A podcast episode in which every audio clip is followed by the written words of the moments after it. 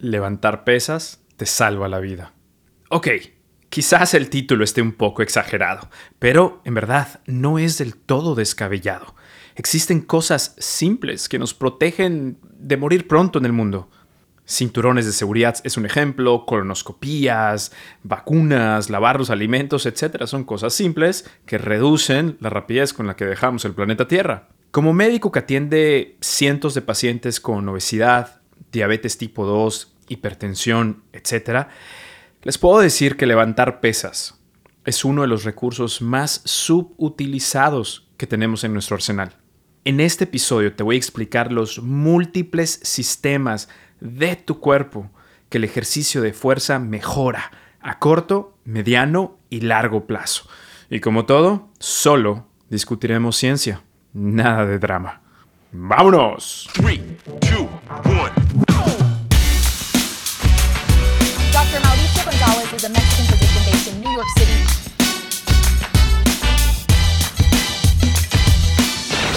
Doctor Mao, informa. Queridísimos amigos y amigas, espero que estén muy bien. Les mando en verdad un fuerte abrazo donde sea que se encuentren. Yo soy su host, el Doctor Mao. Soy un médico con especialidad en medicina interna, medicina de emergencias y medicina de obesidad que practica medicina en la ciudad más hermosa del mundo, New York City. Y si has sido mi paciente o si conoces a alguno de mis pacientes, sabes la importancia que le pongo desde el día uno de nuestro tratamiento al entrenamiento de fuerza. Levantar pesas, ejercicios de resistencia, como le quieras llamar. ¿Pero por qué? Simple y sencillamente porque transforma de raíz tu cuerpo para protegerte en maneras que nunca habías creído posible. Pero ¿qué les parece si dejamos las palabrerías y vayamos a lo que importa, la evidencia? Empecemos hablando sobre el control del peso y la relación con el entrenamiento de fuerza. Levantar pesas y aumentar la masa muscular tiene efectos específicos en la regulación del peso corporal. Por ejemplo, la masa muscular es un tejido metabólicamente activo, consume mucha energía, lo que significa que quema calorías incluso en reposo. Por dicha razón, cuando aumentas tu masa muscular, cuando tienes más músculo, tu tasa de metabolismo basal, es decir, la cantidad que quemas de calorías al día solo por existir, sube. No sube mucho, son como 100, 180 calorías, pero aún así, a largo plazo, 5, 10, 15, 20 años, te puede proteger de una ganancia de peso súbita. Y después de una sesión intensa de levantamiento de pesas, el cuerpo continúa quemando calorías a un ritmo elevado, fenómeno conocido como EPOC. Y también el aumento de la masa muscular mejora la capacidad del cuerpo para almacenar glucosa, lo que reduce el riesgo de resistencia a la insulina y diabetes tipo 2. Esto lo voy a explicar más a detalle en unos minutos, pero ¿por qué es esto importante? Porque sabemos que la resistencia a la insulina genera, obviamente, por las simples bases de esta condición, genera una elevación de la insulina en sangre y esta hormona puede hacernos que comamos más, que almacenemos eh, eh, grasa mucho más fácil, etc. Es decir, allana el camino para que podamos ganar peso, particularmente grasa visceral. El solo hecho que el ejercicio de fuerza nos ayude con la resistencia a la insulina ya es un gran paso para controlarlo. Y por si fuera poco, el levantamiento de pesas puede influir en varias hormonas, como el aumento de hormonas anabólicas producidas por nosotros mismos, como la testosterona y la hormona de crecimiento, que de nuevo promueven la creación de nuevas fibras musculares, esos brazos, ese pecho, esa espalda que, todos buscan, las piernas, glúteos, etc. E, esto es causado por la síntesis de nuevas fibras musculares y estas hormonas obviamente ayudan a esto, ayudan a la construcción muscular. Además, un fenómeno que no tiene muchos años que hemos estado viendo cada vez más porque estamos haciendo estudios más grandes, revisiones sistemáticas, metaanálisis, es que antes pensábamos que el único ejercicio que podía reducir la masa visceral, o sea, la grasa de la pancita, del abdomen, era el ejercicio aeróbico. Hoy vemos que no. Programas únicamente de levantamiento de pesas en cuestión de 10 o 2 semanas pueden reducir la grasa visceral hasta en un kilo 1.8 kilos, casi a la par de ejercicios aeróbicos, solo que tiene el beneficio escondido que no solamente te ayuda a reducir la grasa visceral, sino que te ayuda a incrementar la masa muscular. It's a win-win situation. De hecho, en la bibliografía que les comparto en este podcast, van a ver un estudio que hace una revisión del impacto de la actividad física en general en la pérdida de peso, en la regulación de peso. Y se ha visto que cuando tú mejoras tu composición corporal a través del entrenamiento, cuando creces masa muscular, haces más ejercicio aeróbico, etc., tu cuerpo tiende a reducir más grasa abdominal y mantiene, preserva la masa muscular de una mejor manera que tan solo restringiendo calorías. Por dicha razón, la optimización nutricional más el ejercicio de fuerza y aeróbico es la triada perfecta para que puedas cambiar tu composición corporal y obtengas los resultados que todos buscamos. Y además hay un punto importante que todos los doctores que trabajamos con enfermedades crónico-degenerativas hemos visto en nuestros pacientes que llevan a cabo entrenamiento de fuerza, pero que se ha reportado poco en la literatura científica. Y es que este tipo de entrenamiento tiene ah, una peculiaridad que tiene que ser llevado con mucha disciplina y consistencia para ver resultados. Entonces, aquellas personas que logran entrar en este camino de consistencia, disciplina, descanso que se requiere para ir mejorando en este deporte o en levantar pesas, pueden experimentar comportamientos más estructurados, menos extremistas, con relación en la dieta y otros aspectos del estilo de vida, se vuelven más flexibles, entienden que el cuerpo es una, eh, esta carrera es una carrera a largo plazo, que no es algo que van a obtener de la noche a la mañana. Y esto es muy importante, este cambio de chip se ha reportado muy poco en la literatura, pero sin embargo todos los profesionales de la salud que estamos en este campo de ayudar a nuestros pacientes a mejorar los hábitos, lo notamos y esto es increíble. Ahora todos saben que mi pasión es la diabetes tipo 2, la prevención y el tratamiento, al grado que tenemos un programa llamado Conquista la Diabetes Tipo 2, donde ayudamos a cientos de personas en todo el mundo a poner la diabetes tipo 2 en remisión o, si no se puede poner en remisión, mejorar todos los factores de riesgo que están agregados a esta patología. Esto me encanta. ¿Por qué? Porque en la cultura médica actual llegamos muy tarde a estos pacientes. Llegamos cuando ya la hemoglobina glicosilada está en 6.5, cuando ya hay un diagnóstico de años de diabetes. Esto no puede seguir sucediendo. Tenemos muchísimos datos científicos que nos muestran que entre más rápido actuemos, mejor van a ser los resultados. El entrenamiento de resistencia aumenta la sensibilidad a la insulina en los músculos, permitiendo que la glucosa sea tomada de la sangre de manera más eficiente. Esto ayuda a mantener niveles saludables de glucosa en sangre. Pero escuchen esto, este es un mecanismo muy bonito, porque cuando hay contracción muscular, cuando tú levantas pesas, digamos que estás haciendo curls de bíceps o estás haciendo tríceps o pecho, etc., esta contracción muscular genera una cascada de reacciones químicas en tu cuerpo que hacen que tus músculos absorban más glucosa sin necesidad de insulina. Es como darle un descanso al páncreas. Entonces, menos glucosa en sangre, menos liberación de insulina, más crecimiento muscular, todo mundo gana. Y además, como ya dijimos eh, recientemente, la reducción de la grasa visceral a través del ejercicio de fuerza también ayuda a reducir aún más la resistencia a la insulina y hace que nuestra insulina funcione mejor, punto y final. Y además, sabemos que dentro de la patología, dentro del universo de reacciones que suceden en los cuerpos de personas con diabetes tipo 2, sabemos que la carga inflamatoria juega un papel crucial. Y hemos visto que el ejercicio de fuerza, inclusive a corto y mediano plazo, reduce notablemente los niveles de sustancias inflamatorias como el factor de necrosis tumoral y la interleucina 6, que están asociadas con diabetes tipo 2 y resistencia a la insulina. Y además hay un proceso biológico subyacente, hermoso, que me vuela la mente, me vuelve loco. Y es que el entrenamiento de resistencia induce adaptaciones en las fibras musculares que incluyen el incremento en la densidad de capilares y mitocondrias. ¿Y esto por qué? Obviamente, para poder ayudar a nuestros músculos a crecer, tiene que haber más sangre. Entonces, el cuerpo produce más vasos sanguíneos al lado de las fibras musculares. Y además, se genera una densidad mayor de mitocondrias, que son los organelos que están envueltos exclusivamente en la respiración celular, nos ayudan a tener más energía. Así que fíjense exactamente todo lo que pasa universalmente. Véanlo como en tercera dimensión, no lo vean de manera lineal. Fíjense todos los aspectos, todos los ángulos en los cuales el entrenamiento de resistencia puede ayudar a la diabetes tipo 2. Ahora, por si fuera poco el control de peso y el control y la prevención de la diabetes tipo 2, también levantar pesas ayuda a la salud de nuestro cerebro, a la salud cognitiva.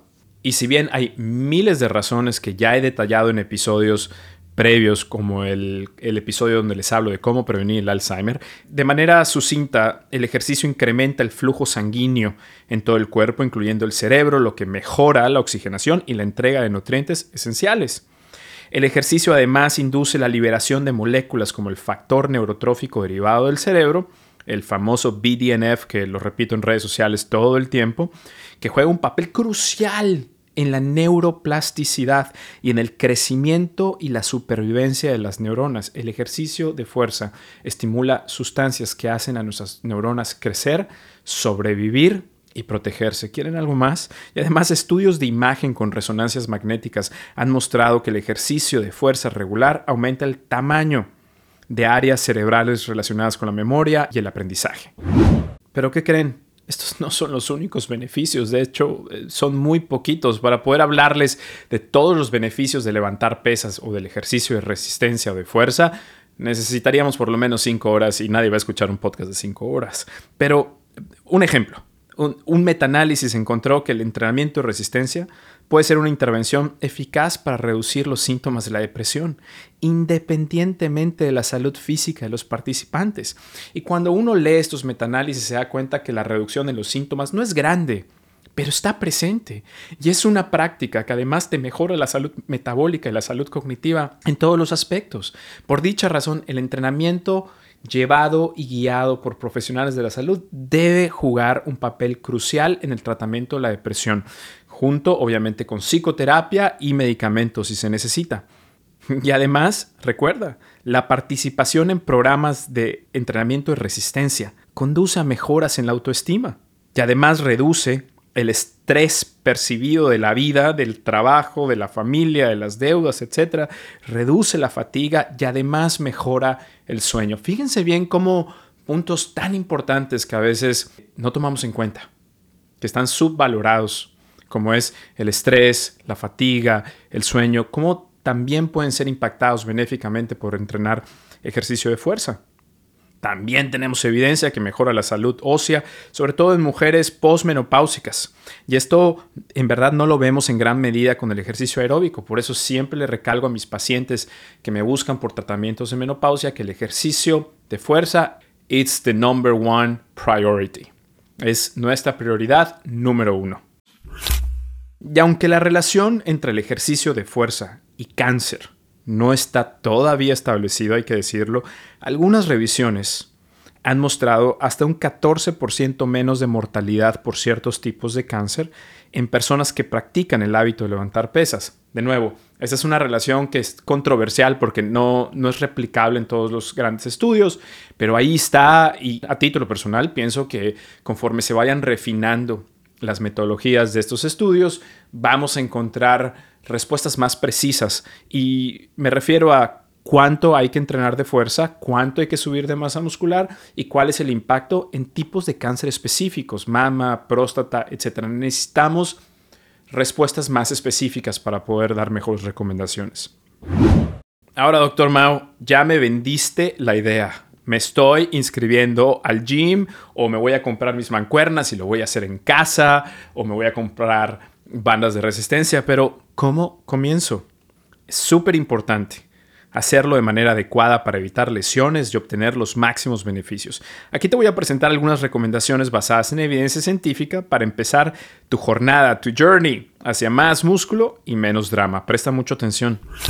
Número uno evaluación médica. Antes de comenzar cualquier programa de entrenamiento, te recomiendo obtener una evaluación médica donde chequen presión arterial, antecedentes familiares, si tienes algunos síntomas preocupantes de enfermedad cardíaca. No está de más, es fácil. Si se llegasen a necesitar más estudios, los estudios son comunes, eh, son fáciles de llevar a cabo, etc. En verdad, una evaluación médica, sobre todo si has estado inactivo o inactiva por mucho tiempo, hace mucho sentido. Siguiente, no te quieras comer el mundo. Esto significa progresión gradual. Comienza con pesos ligeros, no importa que sea de un kilo, no importa que parezcan maracas, como dicen algunos de mis pacientes, no importa nada de eso, porque esto es un trabajo a largo plazo. Vas a empezar con un kilo, después vas a subir a dos, tres, etc.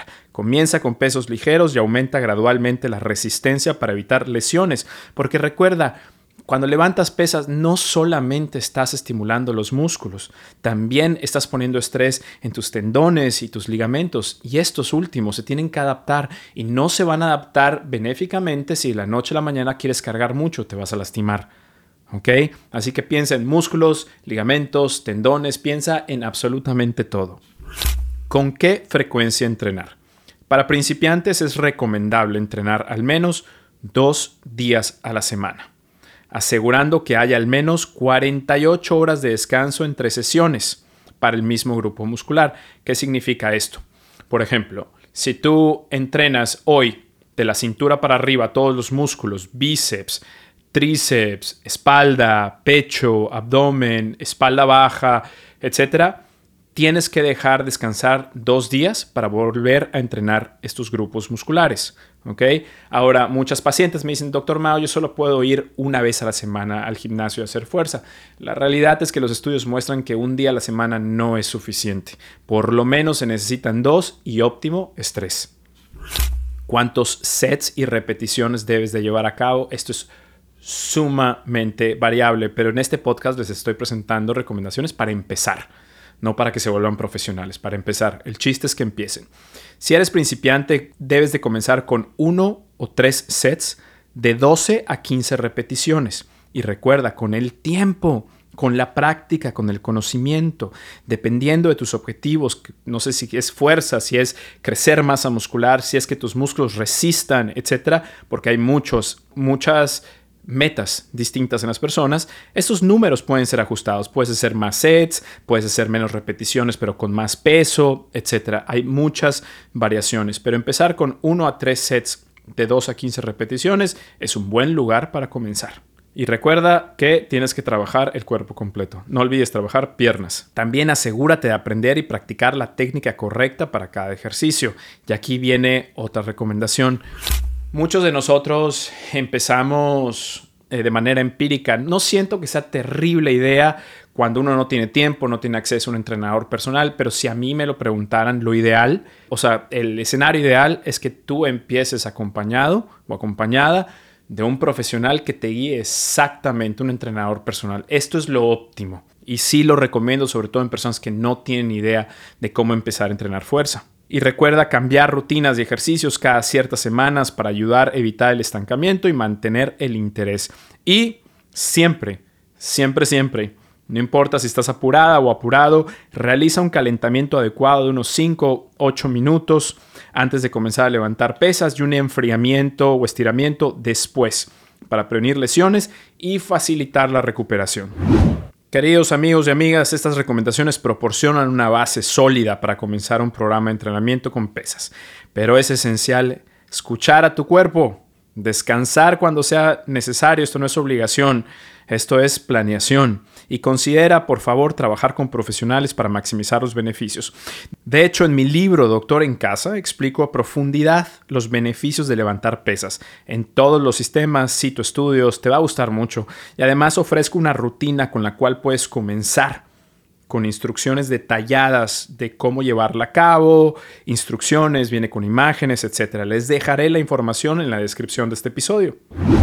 La conclusión es simple.